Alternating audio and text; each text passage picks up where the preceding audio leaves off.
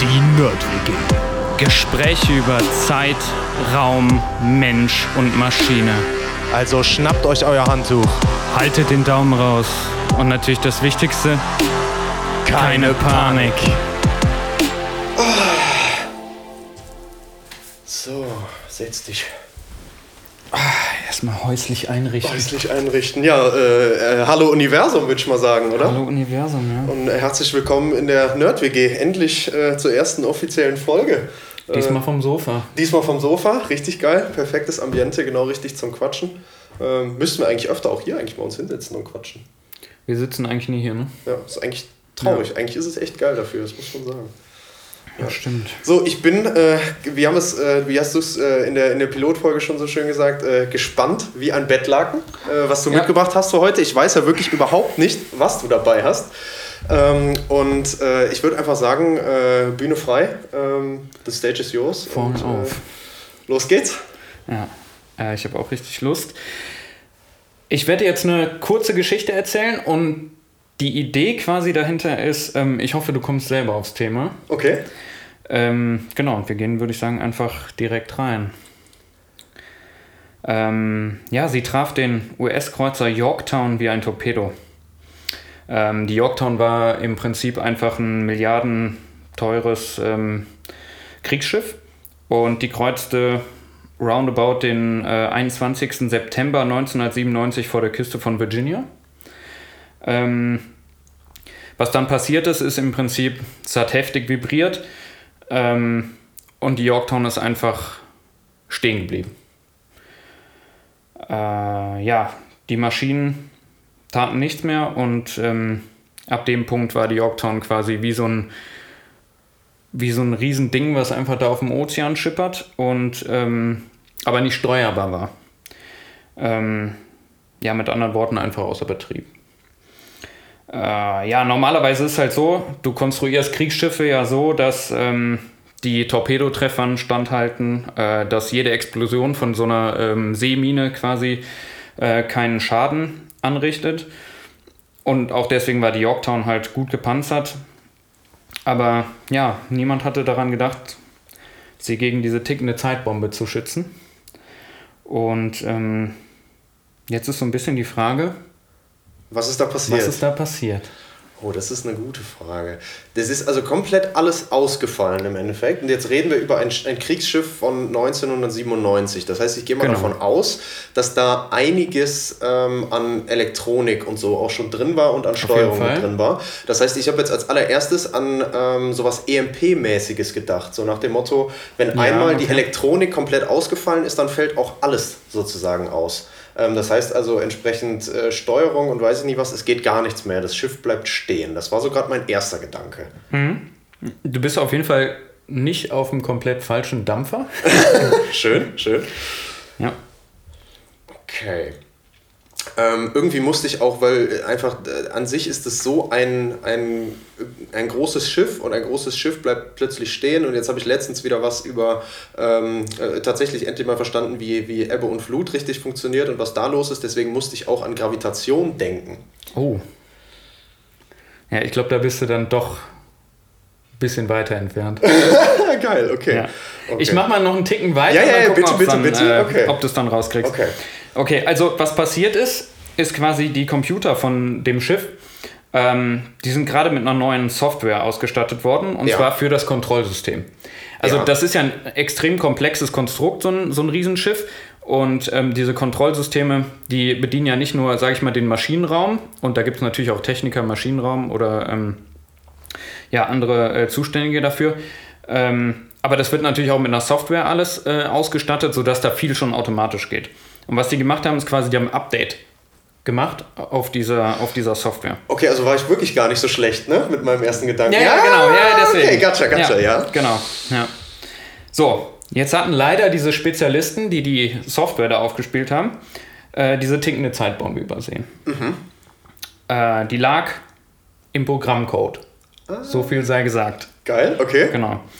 Ähm, was jetzt passiert ist, die blieb so lang verborgen, bis quasi das Programm, was da halt gerade lief, eine ganz bestimmte Subroutine in den Arbeitsspeicher geladen hat. Ja, und prompt hat sich die ganze Software verschluckt. Hilft dir das nochmal weiter? Das hat tatsächlich, also nochmal, es ist äh, tatsächlich, diese Routine ist aufgerufen worden. Und als diese Routine dann aufgerufen wurde, ist quasi das äh, gesamte Kontrollsystem zusammengebrochen, weil Genau. die Software nicht mehr funktioniert hat. Genau, ja, es war ein Softwareproblem. Okay, eine.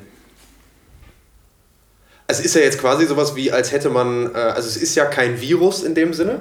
Nee, nee, es war kein Weil es Virus. ist ja quasi selbst Nee, gemacht, nee, es kommt halt durch es dieses Update. Ich Virus. muss jetzt zum Beispiel gerade wieder dran denken, immer wenn man ähm, sein, sein äh, Repository auf eine neue Python-Version updatet, Mhm. äh, plötzlich funktioniert gar nichts mehr, weil genau eine Funktion nachher veraltet ist und das Ja. dann nachher nicht mehr funktioniert. So ein bisschen, äh, so ein bisschen, da muss ich gerade dran denken. Python ist eine Computersprache für jeden, der nicht programmiert. Ey, sehr gut, Dankeschön. Genau, Ja. ist eine Computersprache, richtig.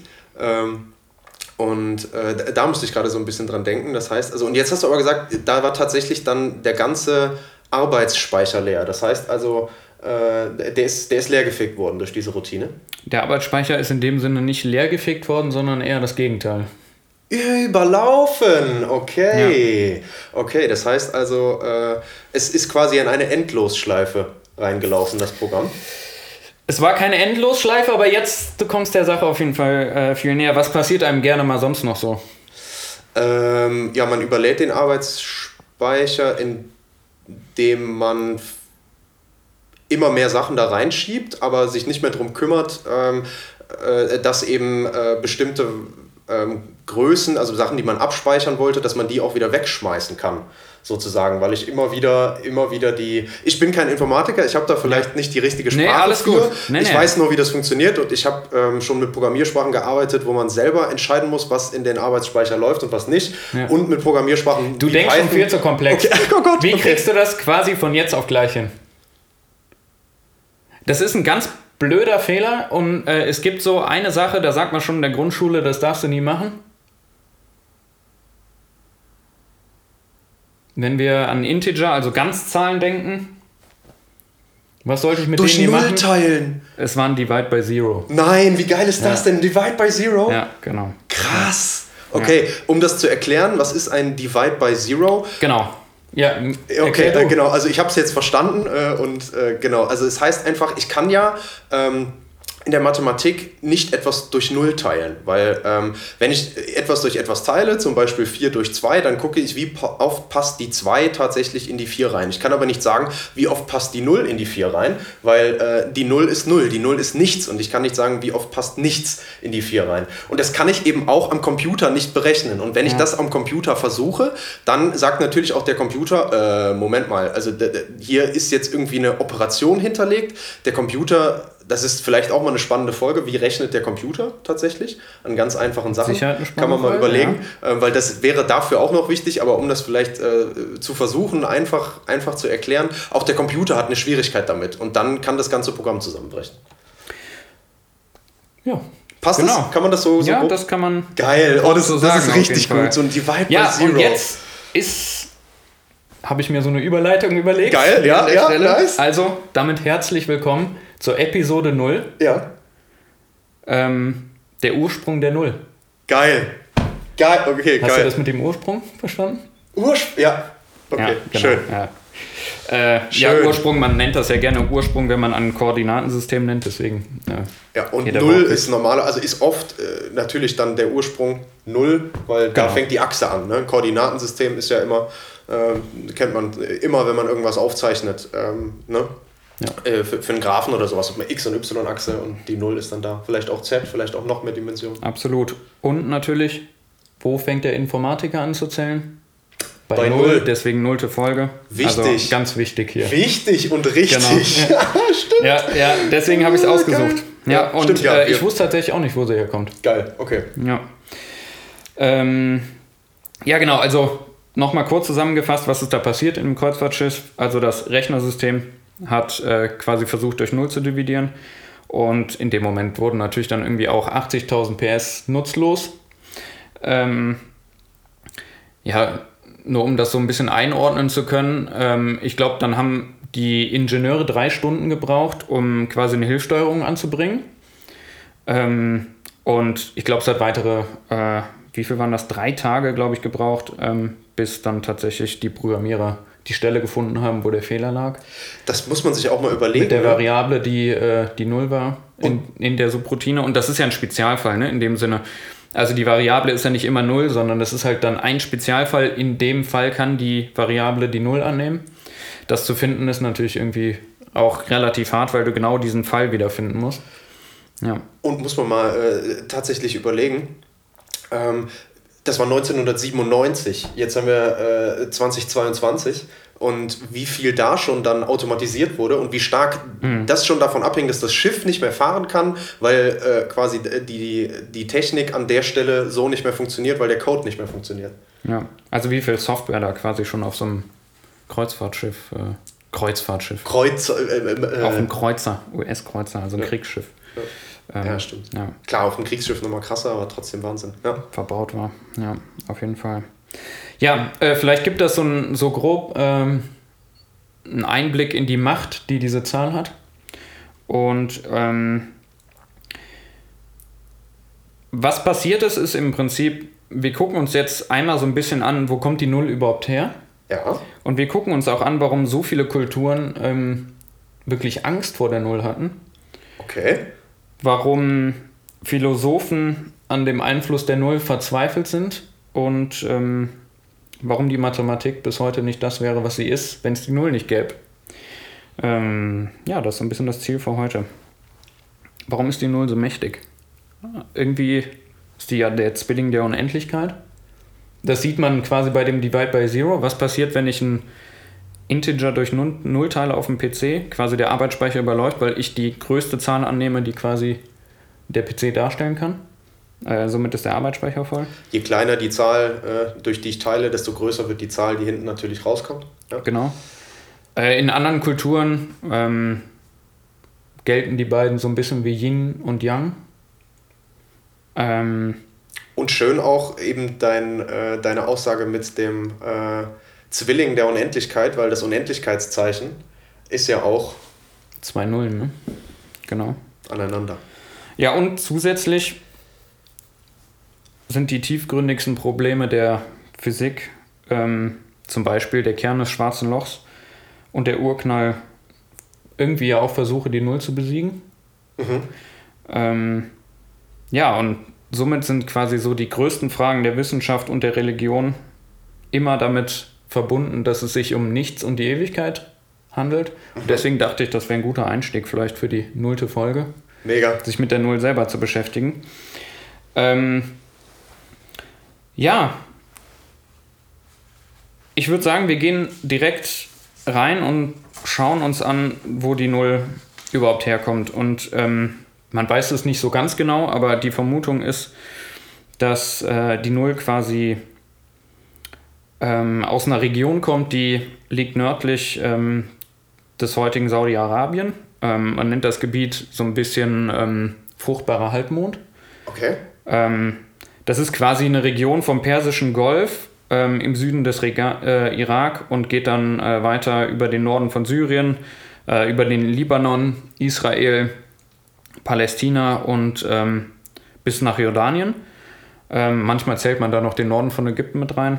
Aber ja, ähm, das war so die Region und man geht davon aus, dass die Null quasi als Idee entstanden ist, einige Jahrhunderte vor Christi Geburt. Ähm, und jetzt müssen wir uns erstmal ein bisschen damit beschäftigen, ähm, warum gab es die nicht vorher? So, und ähm, das führt natürlich direkt dazu, was ist denn so ein Leben ohne Null? Und im Endeffekt ist es gar nicht so schwierig, weil äh, wenn man sich überlegt, dass so die Anfänge der Mathematik quasi darin lagen, dass man sagt, okay, ich habe ein bestimmtes Kontingent an Gütern und ich gehe auf den Markt und ich möchte meine Güter zählen oder das Geld zählen, was ich für die Güter bekomme, ähm, da brauche ich gar keine Null. Weil mich- niemand kauft Null Karotten. Ja. Ja? Ähm, deswegen kamen hochzivilisierte Kulturen eigentlich lange ohne die Null aus. Ja. Ähm, und wenn man jetzt noch viel weiter zurückgeht und sagt, ey, okay, jetzt nehmen wir aber mal das Zählen. Und wo kommt denn das Zählen her? Ähm, dann habe ich herausgefunden, dass ähm, so die ersten Spuren des Zählens hat man gefunden 30.000 Jahre ähm, weiter zurück. Und was man gefunden hat, ist ein Knochen von einem Höhlenmenschen. Man nennt den mittlerweile Grog. Äh, das ist, ich schätze mal, dass der nicht wirklich so hieß. ähm, und was auf dem Knochen quasi drauf ist, sind so kleine Kerben. Und äh, die hat Grog unterteilt in Fünferpakete. Genau. Worauf weist das hin? Ein Fünfer-System? Äh, Was hat er noch gemacht? Also der hat Stopp, seine äh, was, Fünfer stopp, äh, was heißt ein Fünfer-System? Genau, es kommt einfach nur auf die Gruppierung an. Also ähm, quasi das, was wir heute haben als Zählsystem, ist ja ein Zehner-System. Also bei uns ist jede Zahl, nehmen wir die 111 zum Beispiel, ist ein gutes Beispiel, ähm, repräsentiert im Prinzip in jedem ihrer Ziffern quasi eine Zehnerstelle. Also die 1 steht für ein Einser, die 10 steht für ein Zehner, also die zweite 1 dann in der Folge von 111 und die dritte 1 steht für ein Hunderter und somit summieren wir quasi die eine 1 mit dem einen Zehner und dem einen Hunderter zu 111 und dafür haben wir jetzt noch ein spezielles Wort. Aber in dem System quasi sagen wir immer nur, wir haben quasi eine, ähm, ja, eine Stelle von, von, dem, von der entsprechenden Zehnerpotenz. Genau, und 234 wäre dann zum Beispiel 4 Einser, äh, dreimal die 10 und zweimal die 100, Genau. gibt dann 234. Das heißt, wir zählen also immer in diesen Zehner-Systemen und dann in, in 1, in 1 mal 10 ist 10, in ähm, 10 mal 10 ist 100, in 10 mal 10 mal 10 ist dann 1000 und so gehen wir dann immer weiter hoch. Und das Genau. könnte man ja auch mit Fünfern machen. Ne? Man könnte auch sagen, man geht halt nur immer bis zur Genau. 5 und Ein Strich ist die 1, 5 hoch 0. Der zweite Strich steht für 5 hoch 1, das sind die 5. Mhm. Ähm, das wäre dann ein Paket bei Grog gewesen. Und dann geht das so weiter. Ne? Dann habe ich vielleicht ähm, 5 Fünfer-Pakete, Mhm. Ja. 5 hoch 2, genau sind 25 und so weiter. Ja, und was der halt zusätzlich noch gemacht hat, was halt wirklich ähm, dann auch zeigt, dass der so gedacht hat, ist, der hat hinter jedes von diesen Fünfer-Paketen immer noch einen Strich gemacht, also wieder so eine Kerbe. Das heißt, er hat halt nachher, um das zu summieren, scheinbar tatsächlich ähm, einfach nur die Anzahl Fünferpakete addiert und somit wusste er, wie viele Fünferpakete habe ich. Und da kann man sich natürlich jetzt direkt auch so ein bisschen fragen, warum Fünferpakete? Vielleicht fällt es dir direkt ein. äh, fünf Finger an der Hand. Genau. Also eine Hand ist halt äh, sowas, was scheinbar bei der Menschheit eine gewisse Wichtigkeit hatte beim Zählen. Solange du das mit Körperteilen machen kannst, ist es relativ leicht. Jetzt haben wir ja auch 10 Weil Finger. es gibt ne? normalerweise ein Wort für eine Hand oder die Hand. Ja, Wofür es aber vielleicht kein Wort gibt, ist für fünf, ja, wenn das Zählen nicht so wichtig ist. ja. Also wie viele Leute waren da? Eine Handvoll. Zum Beispiel. Ja. Genau. Ähm, ja, jetzt gab es nicht nur den Grog, ne? auch viel später, also die Ägypter zum Beispiel, hochzivilisiertes Volk, wie ich eben erwähnt habe, auch die kamen ohne Null aus. Hm, weißt du noch, wir waren ja in Ägypten mal. Ja, Wofür sind die Ägypter so bekannt? Mathematisch gesehen. Womit haben die sich viel beschäftigt? Oder warum waren die gute Mathematiker? äh, Geometrie? genau. Und wo kam das her? Landvermessung. Ja, stimmt, genau, Landvermessung war es. Genau. Ja, genau, aber es war Geometrie. Ja. Genau. Also jetzt die Ägypter, wenn man das so will, waren nicht nur gute Landvermesser, die waren auch äh, gut, gute Astronomen, zumindest zu der Zeit. Astronomie, ja. Ähm, ja, und was die aber noch konnten, das vergisst man immer ein bisschen, ist, ähm, die haben einen Kalender entwickelt. Ja, Und ähm, wenn man so will, ist der Kalender, den die Ägypter entwickelt haben, immer noch so der Urahn des Kalenders, den wir heute haben. Der ist natürlich dann weiterentwickelt worden von den Griechen, auch von den Römern wiederum. Genau, ja. Also dann gab es irgendwann diesen julianischen Kalender von den Römern. Aber im Endeffekt basiert das alles auf dem ägyptischen Kalender. Kommen wir später noch, äh, noch zu, warum das auch ein Problem ist. sehr gut. Ähm, ja, wenn wir beim Thema Kalender sind, vielleicht so ein bisschen äh, einfach nur, um da mal so ein bisschen in die Materie zu gehen.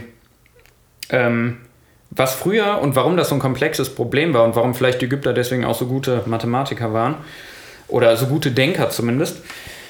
Ähm, bei Kalendern war früher das Problem, dass viele Kalender sich an den Mondzyklen orientiert haben. Und was ist das Problem an einem Mondzyklus? Der ist nicht eindeutig.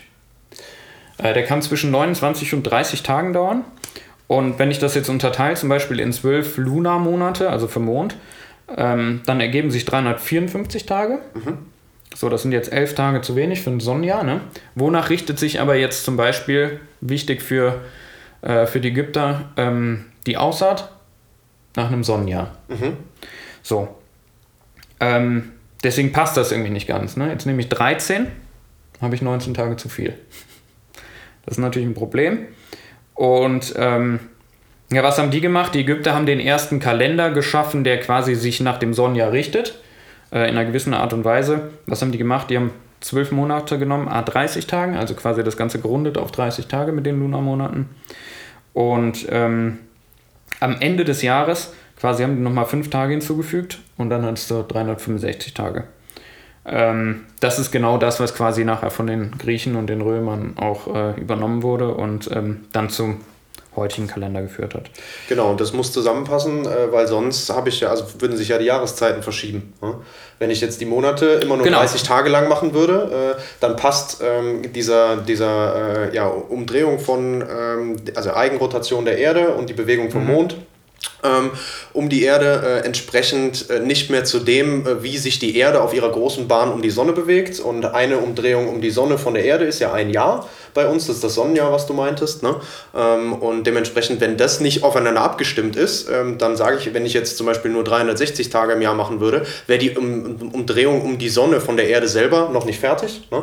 Und dann ähm, hätten wir das Problem, dass wir halt noch nicht ganz fertig wären, aber schon wieder mit dem neuen Jahr quasi anfangen. Und wenn wir das machen, dann ist natürlich irgendwann, äh, wo sonst mal Frühling war bei uns, äh, ab März wäre dann irgendwann der Frühling halt schon ab Februar und so würde das dann immer weitergehen.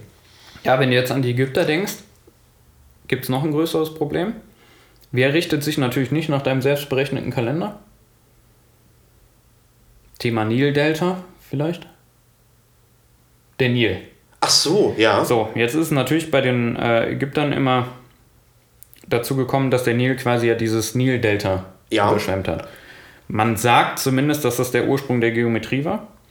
Und angenommen, ich hätte jetzt diesen Kalender, der da irgendwie nicht wirklich das Sonnenjahr hat, dann wird sich auch immer quasi diese Überschwemmung in meinem Kalender Verschieben. verschieben und ich müsste ja immer nachrechnen, wann das ist. Ich will und das aber- ist ja eine wichtige Zeit. Ich will wissen, wann das ist, weil dann wird alles sehr fruchtbar, richtig? Es wird alles sehr fruchtbar und die Ägypter hatten äh, ein großes Problem noch, ähm, was, da, was damit zusammenhing. Also natürlich ist das mit die fruchtbarste Region äh, zu damaliger Zeit gewesen und äh, die Ägypter waren froh darüber, dass der Nil quasi dieses Delta überschwemmt hat. Aber was ein Problem war, ist, die Grenzmarkierungen quasi für, für die Bauern, die da ihren Kram angebaut haben, die wurden halt jedes Mal zerstört. So, was muss ich jetzt machen? Ich muss das jedes Mal neu vermessen. Geometrie. Ursprung der Geometrie. Genau. Also was haben die Pharaonen gemacht? Die haben Landvermesser beschäftigt und ähm, die waren quasi dafür zuständig, die Grenzen neu zu markieren und quasi auch die Schäden zu bewerten, die da angerichtet wurden von der Überschwemmung. Später kam es dann auch noch dazu, dass die Ägypter quasi so schlau schon waren, dass die ähm, auch Rauminhalte sehr gut berechnen könnten. Nur deswegen äh, konnten die quasi auch die Pyramiden dann bauen. Also ohne einen Rauminhalt wären die Riesengebilde, glaube ich, schwer. Genau, Ja, also den Flächeninhalt brauche ich schon mal für die Landvermessung und den Rauminhalt, klar. Genau. Ja, und- Dreiecke. Die Dreiecke, sage ich. Ja, genau. Ja.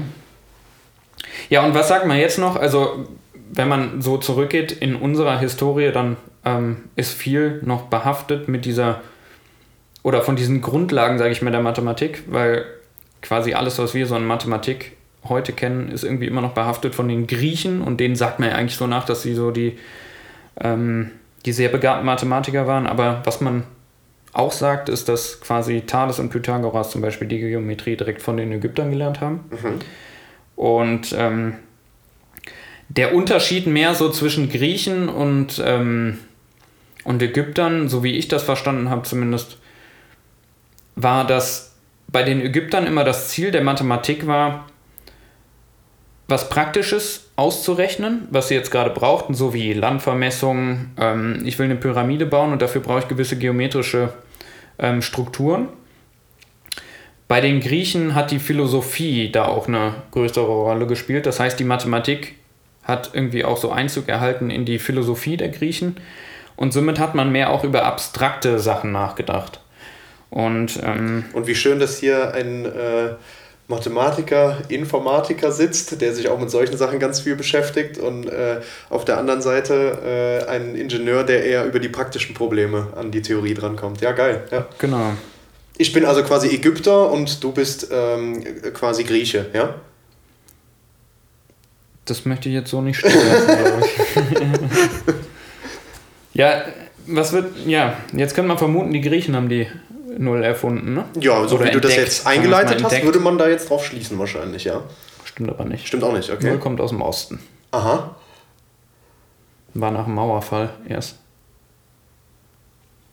Ist klar. Nein, ist klar. Wäre ein bisschen spät, glaube ich, ne? Nee.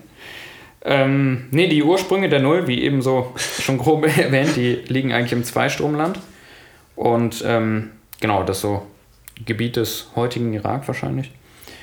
Ähm, was wir uns dafür angucken müssen, sind Zahlensysteme. Also man merkt schon, ne, hier, man kann sich hier ganz viele Sachen angucken. Aha. Jetzt haben wir schon so ein bisschen so die Historie der Mathematik vielleicht äh, aufgegriffen. Jetzt gucken wir uns so ein bisschen Zahlensysteme an. War ganz cool, dass du das eben schon angesprochen hast. Also Zehner-Systeme haben wir vielleicht schon so ein bisschen verstanden. Ähm, jetzt gucken wir uns mal das babylonische Zahlensystem an. Oh, das kenne ich gar nicht, da bin ich gespannt, ja? Ja, ähm, Abakus Schon mal gehört? benutzt? Nein? Ach komm, wir hatten einen zu Hause. Also Rechenschieber. Ja, Hatten wir? hatten wir. Nee. Auf jeden Fall. Habe ich noch, äh, habe ich noch benutzt, ja. Okay, gut, ja? Ja, kommt von den Babyloniern. Ja. Ähm, ja, das System der Babylonier, wenn du das jetzt so im Nachhinein äh, betrachtest, wirkt erstmal ein bisschen äh, komplex und irgendwie gar nicht praktisch. Ähm, nimmt man den Abakus hinzu, macht das vollkommen Sinn.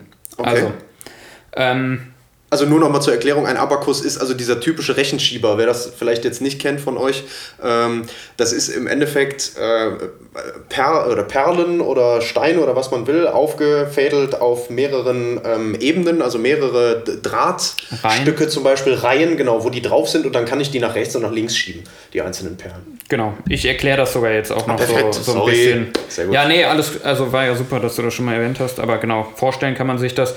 Ich glaube, viele haben das so ein bisschen vielleicht im Kopf noch von der Kindheit, einfach mit diesen bunten Steinen, die man da hatte, die quasi in so Reihen angeordnet sind. Ähm, ich gehe da jetzt aber noch mal so ein bisschen genauer drauf ein. Also, babylonisches Zahlensystem war ein sexagesimales System. Was heißt das jetzt wieder? No, Nochmal das Wort?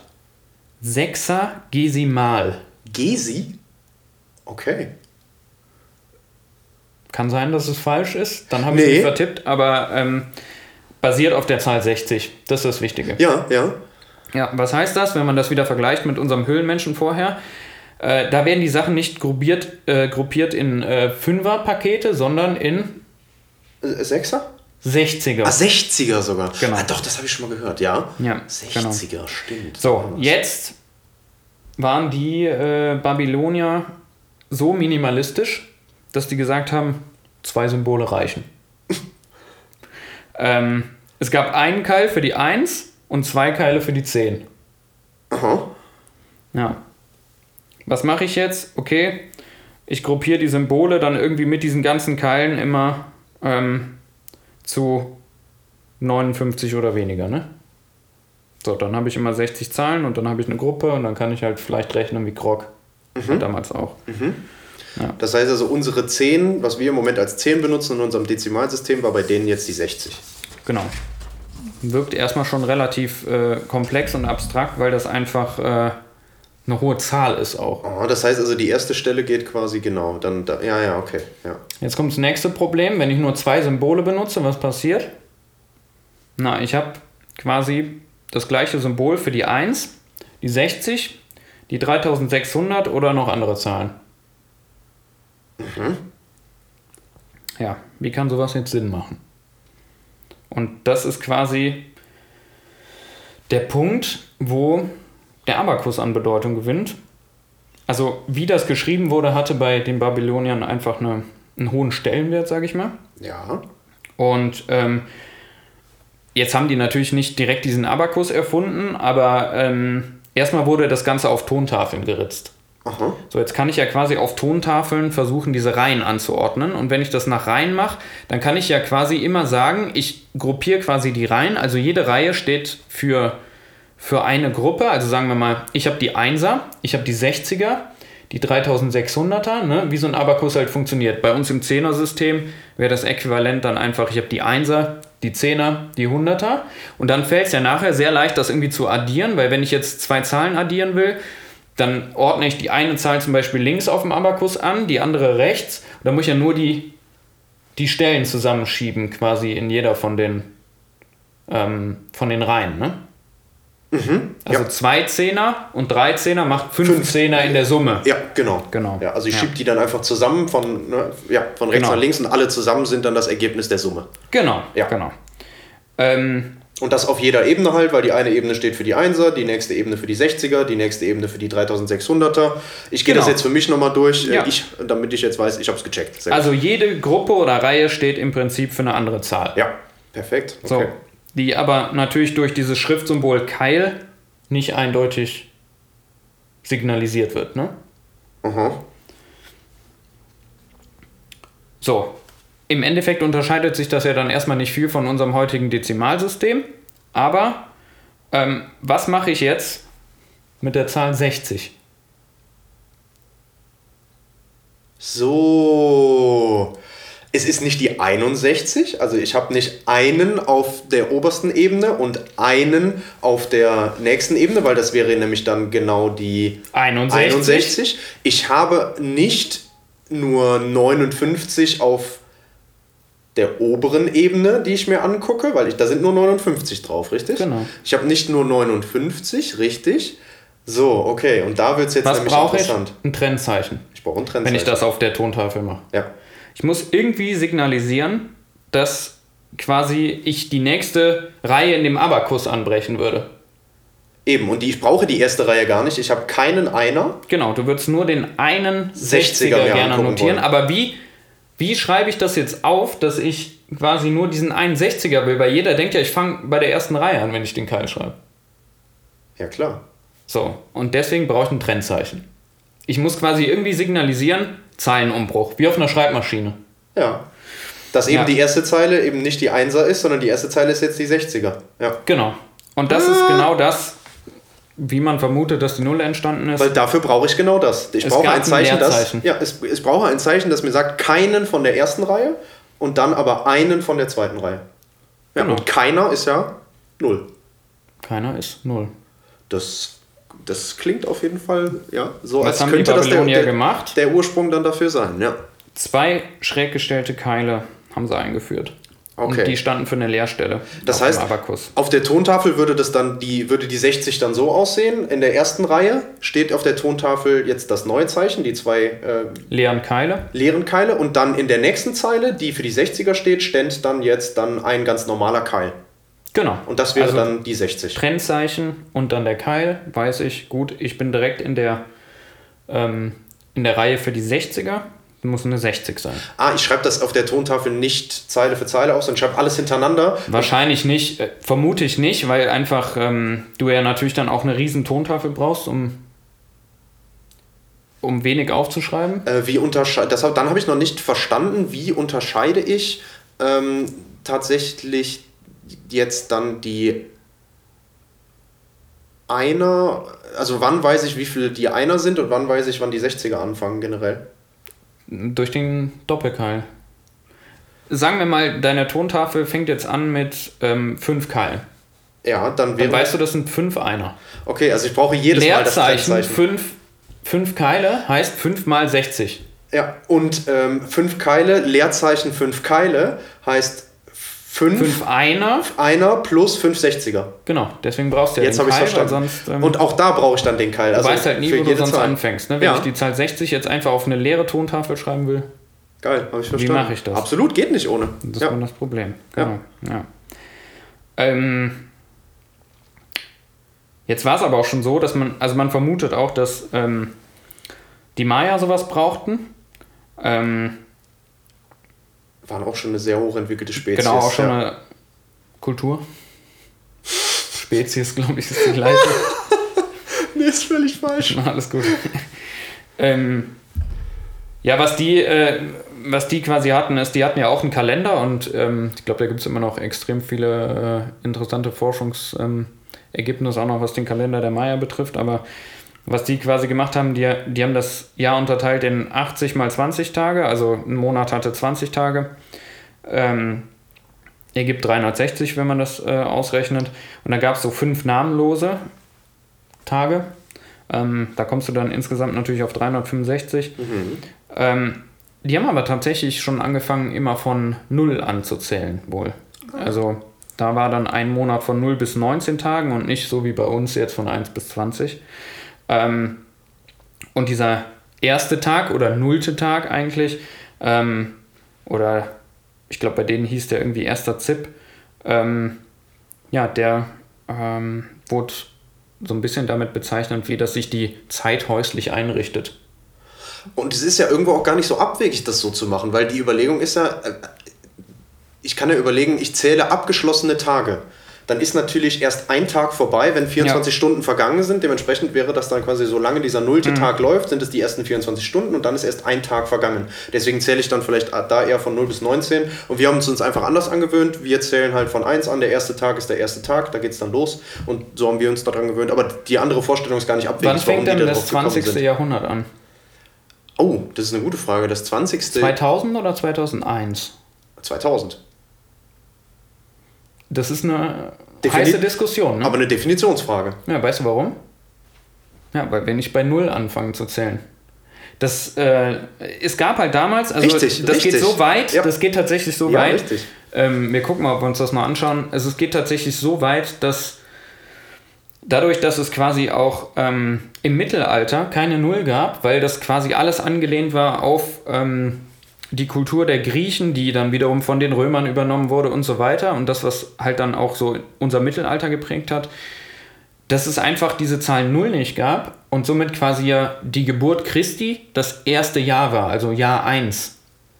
So, da kriegst du aber natürlich dann immer in der Jahre, Jahrtausendwende oder Jahrhundertwende eigentlich schon, kriegst du ja das Problem, dass du nicht weißt, ist jetzt genau das Jahr 2000 das 20. Jahrhundert oder eigentlich doch 2001? Wäre eigentlich sinnvoll, weil es dann sind wirklich 2000 Jahre auch vergangen. Genau. Vorher sind es nur halt die äh, 1999 ja. Jahre, die abgeschlossen Kleiner sind. Fun Fact auch, was ich gelesen habe, ist irgendwie ähm, am 31.12.1999 ähm, waren wohl sämtliche Hotels, irgendwie äh, große Hotels, extrem ausgebucht. Ähm, 1998 hat es keinen interessiert. Ja. Ja. Genauso im Jahr 2000. Also e, egal in welche Richtung du das mhm. quasi schiebst. Ja. Ja, weil das, weil das an der Zahl der Unterschied dann nachher ist. Genau. Der so, der so markant ist. Also da wechselt unser System, aber eigentlich sind die Jahre da noch gar nicht vergangen. Genau. Ja, jetzt ist natürlich die Frage, gut, die Babylonier haben dieses Leerzeichen Zahl 0 äh, erfunden oder entdeckt und ähm, was ist jetzt damit passiert? So, das Problem war, die Null ist irgendwie ganz stark damit verbunden, dass es nichts ist. Mhm. Und nichts war damals schon immer was, was die Menschen beängstigt hat. Ja. Ähm, das liegt daran, dass man das Nichts oder die, die Null verbindet so ein bisschen mit Leere. Ähm, und in vielen der alten Kulturen war es so, dass Leere und Chaos quasi ähm,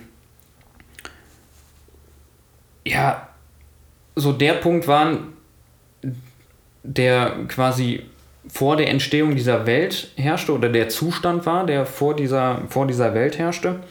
Und dass die Angst auch so ein bisschen bestand, dass es vielleicht irgendwann dieses Chaos und die Lehre wieder die Überhand gewinnen können. Also dass es so ein Ende gibt von dem, was du so kennst. Und ähm, tatsächlich in verschiedenen Kulturen gab es ja diese Sorge. Genau. Bei den Griechen zum Beispiel war das, dass die Dunkelheit ähm, zum Beispiel die Urmutter aller Dinge ist und dass aus der Dunkelheit dann das Chaos entsprungen ist und dass Dunkelheit und Chaos eigentlich dazu führten, dass, äh, dass es diese Schöpfung gab und wir daraus hervorgingen. Oder Ähm, es gibt auch in der, in der nordischen Mythologie, das ist doch auch dann. der- Feuer und Eis wäre das da, glaube Genau, ich. Ne? und- ja, und da dann auch äh, diesen einen Zeitpunkt, wo dann, wo dann alles nachher, ist es nicht sogar Ragnarök oder so, ähm, wo dann alles nachher zusammenbricht, alle gegeneinander kämpfen und danach ist nur noch nichts. Genau, auch das, ja. Sowas in der Richtung. Das, ich glaube, Ist jetzt vielleicht komplett der Ursprung falsch, aber so die Idee. Der Ursprung ist da, glaube ich, ja gewesen, es gab Feuer und Eis und quasi ähm, aus Feuer und Eis ist dann dieses Chaos entsprungen und ähm, dann kamen, glaube ich, ja die ähm, diese Riesen oder Mhm. ich glaube, die haben ein anderes Wort noch für die Riesen, aber ähm, quasi das waren die, die zuerst quasi da waren und daraus sind wir dann entstanden, weil die die Planeten geformt haben und all sowas. Also, aber ich kenne mich da auch nicht so gut aus. Das ist nur das, was ich so irgendwie aufgeschnappt habe über Ja, verschiedene Netflix-Serien. Stimmt. genau. Ja. Ja. Ähm, aber es ist nicht nur das, was die Menschen so, so ein bisschen äh, beängstigt, es sind auch die mathematischen Eigenschaften. So, und ähm, jetzt nehmen wir mal zum Beispiel wieder das babylonische System. Nur diesen Doppelkeil zu schreiben macht irgendwie keinen Sinn. Also das alleine hinzuschreiben braucht man nicht. Also die darf auch nicht allein stehen. Ne? Ähm, jetzt passieren aber noch andere Dinge, wenn ich die jetzt einfach übernehme in mein Zahlensystem ähm, und sage, okay, der Wert ist ja nichts, weil irgendwie ist das ja das Leerzeichen, ähm, dann passiert folgendes. Im Gegensatz zu allen anderen Zahlen ist das eine Zahl, die mit sich selbst addiert wieder nichts ergibt. Also also sich sich, selbst. Ja. So, wenn ich aber eine 1 nehme, eine 2 oder eine 3 und die mit sich selber addiere, was passiert? Es wird immer größer. Ja. Also zumindest mal 1 plus 1 ergibt 2, das wird größer, 2 plus 2 ergibt 4. Ne? Und bei der 0 ist es aber so, dass ich immer auf der Stelle stehen bleibe und bei 0 bleibe. Ähm, schlimmer wird es noch, wenn ich Richtung Multiplikation gehe. Ähm, wie hat man, also wenn ich jetzt überhaupt mal die 0 vielleicht einordnen will auf meinen Zahlenstrahl und mir vorstelle, okay, wo macht die denn Sinn? So, die macht erstmal ja nicht Sinn nach der 1, Nee. weil da wird es nur größer. Und jetzt addiere ich irgendwas, ne? Und dann komme ich aber nicht weiter auf dem Zahlenstrahl, sondern ich bleibe ja quasi stehen. Wo macht die also Sinn? Muss schon mal hinter der 1 stehen. Macht die jetzt Sinn bei den negativen Zahlen, wenn ich mir die ganzen Zahlen angucke? Ja, irgendwie auch nicht, weil wenn ich wieder was subtrahiere und die 0 aber äh, nehme, um die 0 von irgendwas zu subtrahieren, das wird ja auch nicht kleiner. Also muss die quasi ja zwischen den positiven und zwischen den negativen Zahlen Zwischen stehen. 1 und minus 1. Also sortiere ich die jetzt mal da ein. ja. So, jetzt nehme ich die Multiplikation und wie ich das eben gesagt habe, 2 mal 2 ist ein gutes Beispiel. Was passiert da? Ich habe ein, ähm, ich hab eine Länge, die ist 2 cm lang. Jetzt multipliziere ich die mal 2. Was heißt das? Ich verdoppel die Länge. Jetzt stelle ich mir den Zahlenstrahl als Gummiband vor. Ja? Was mache ich? Der ist erst 2 cm. Bei einer Multiplikation, ich ziehe nochmal doppelt so kräftig. Der wird doppelt so lang. Ja? Also 4 cm in dem Fall. Machen wir es gleich mit 0. Was passiert bei der 0? 2 mal 0 gibt 0. Gibt 0, gibt 0. so. Was mache ich jetzt mit diesem Gummiband, ne? Also im Endeffekt ist es wie Zauberei. Ich würde das Gummiband nehmen, einmal fest dran ziehen, flitschen lassen. Das müsste weg sein. Weil da ist ja nichts. ja ich habe bis 2 gezogen, soweit habe ich. Und dann kommt mal 0, wutsch. Genau. Lässt er einfach flitschen. Jetzt ist das Ding aber blöderweise auch nicht weg, ne? Aha. Ja. Ist irgendwie eine ganz komische Eigenschaft. Schwierig, total schwierig. Und jetzt Ich kann es halt einfach schlecht einordnen, das ist das Problem. Also Ja, genau, ich kann es schlecht einordnen. Jetzt war es aber ja auch so und jetzt gehen wir so ein bisschen, jetzt gehen wir nochmal rein in die, in Ja. die Grundschulmathematik. ich, schön, sehr gut. Distributivgesetz. Da kannst du mich nochmal abholen. Da hole ich dich nochmal ab. So, was ist das Distributivgesetz? Matthias? Wie aus der Pistole Nee, geschossen nee, muss nee, das jetzt kommen? ich, du hast gesagt, du holst mich ab. Genau. Ich mache mich hier jetzt nicht lächerlich. So, das soll jetzt hier äh, kein Mathe-Podcast werden, deswegen machen wir es am Beispiel, dachte ich. Schön. Sehr gut. Also, ähm, wir beiden kleinen Rabauken, ähm, ich 5, du 0, ähm, wollen in den Laden gehen. Was wir brauchen, sind Murmeln und Würfel. So, jetzt ist das so, dass in dem einen Laden ähm, werden Murmeln so verkauft, es gibt immer Zweierpakete, also ich kriege immer zwei Murmeln pro Paket. Ähm, Würfel gibt es in Dreierpaketen, also drei Würfel pro Paket. So, jetzt gibt es aber noch diesen anderen Laden, zwei Straßen weiter und in dem Laden gibt es Kombipackung. Zwei Murmeln, drei Würfel pro Packung. So, und jetzt kommt das Distributivgesetz ähm, quasi ins Spiel. Warum brauchen wir das und warum macht das aus logischer Intuition überhaupt Sinn, dieses Gesetz einzuführen? Warum war das schon für ursprüngliche Völker so wichtig? Ja, jetzt würde ich ja gerne sagen, ey Matti, pass mal auf. Ähm, wir können jetzt zum Beispiel sieben Pakete in dem einen Laden kaufen, und zwar sieben Pakete äh, Murmeln und sieben Pakete Würfel, richtig? Richtig. Dann haben wir sieben mal zwei Murmeln und sieben mal drei Würfel. Dann rechnen wir uns aus, ah, Taschengeld, ah, reicht das? Keine Ahnung was. Und sehen aber, ey, sieben Kombipackungen aus dem anderen Laden sind ja viel günstiger. Aha. Das sollte aber ja nachher zur gleichen Menge Murmeln und Würfeln führen, richtig? Und das ist Distributivgesetz. Richtig. Also nehme ich jetzt quasi einfach sieben Zweierpakete und sieben Dreierpakete, dann sollte das in Summe quasi so viele Objekte ergeben, wie wenn ich quasi sieben Pakete kaufen, die aus zwei und drei Objekten bestehen. Das ist Distributivgesetz. So, Also 7 mal 2 plus 7 mal 3 ist gleich 7 mal, Klammer auf, 2 plus 3, Klammer zu. genau. Da kommt es dann wieder, ne? Sehr gut. Genau. Ähm, ja, jetzt wissen wir, dass das Gesetz gibt. Ähm, jetzt nehmen wir die 0. Ja. Für die 0 gilt 0 plus 0 ist 0. Wissen wir ja schon. Ja. So, jetzt ist aber auch 2 mal 0 das gleiche dann wie 2 mal 0 plus 0, Richtig. ist nämlich 0. was wiederum 0 ist. Genau. Und das ist irgendwie so ein bisschen was, was anfängt vielleicht suspekt zu werden. Ne?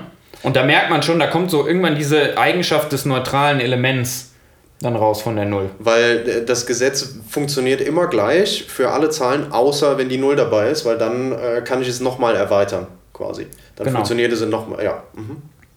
Genau.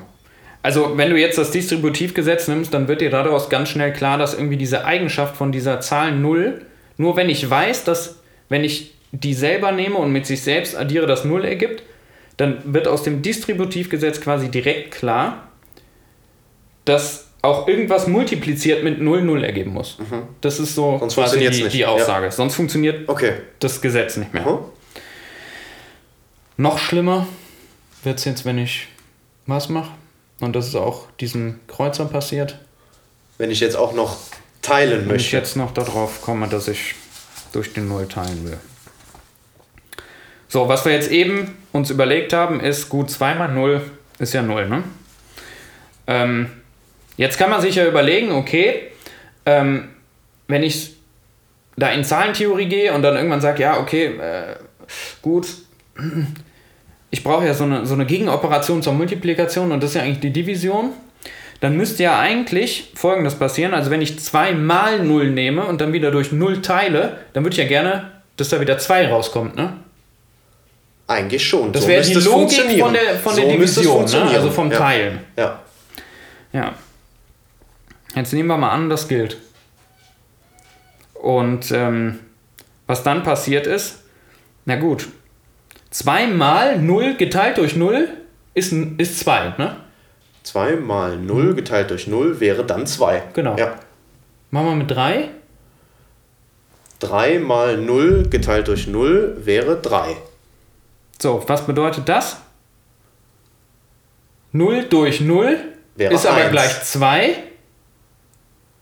Nee.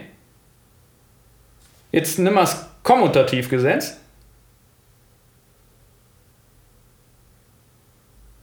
Aber 2 mal 0 und jetzt teile ich durch 0 ist 2. ja, 3 mal 0 geteilt durch 0 ist 3. aha. So, damit ist aber auch 0 durch 0 2 und 0 durch 0 gleich 3. Also 2 gleich 3. Ja, Das funktioniert nicht. Ja, das ist, macht keinen Sinn, ne? Oh. Ja. So, das ist das, warum wir jetzt heute quasi sagen, du darfst eigentlich nicht durch 0 teilen. Aha. Ja. Noch schlimmer wird's, das ist eigentlich auch ein ganz einfaches Beispiel. Nimmst du den Ausdruck 1 durch 0. Ja? Nur um das nochmal ein bisschen klarer zu machen. Wenn jetzt die Multiplikation mit der 0 diese Division durch 0 rückgängig machen würde, dann müsste ja dieses 1 durch 0 mal 0 1 sein, ne? Genau. Jetzt haben wir aber eben uns ja überlegt, okay, irgendwas multipliziert mit 0 ergibt auch wieder 0. Richtig, stimmt. Also irgendwas könnte auch 1 durch 0 sein.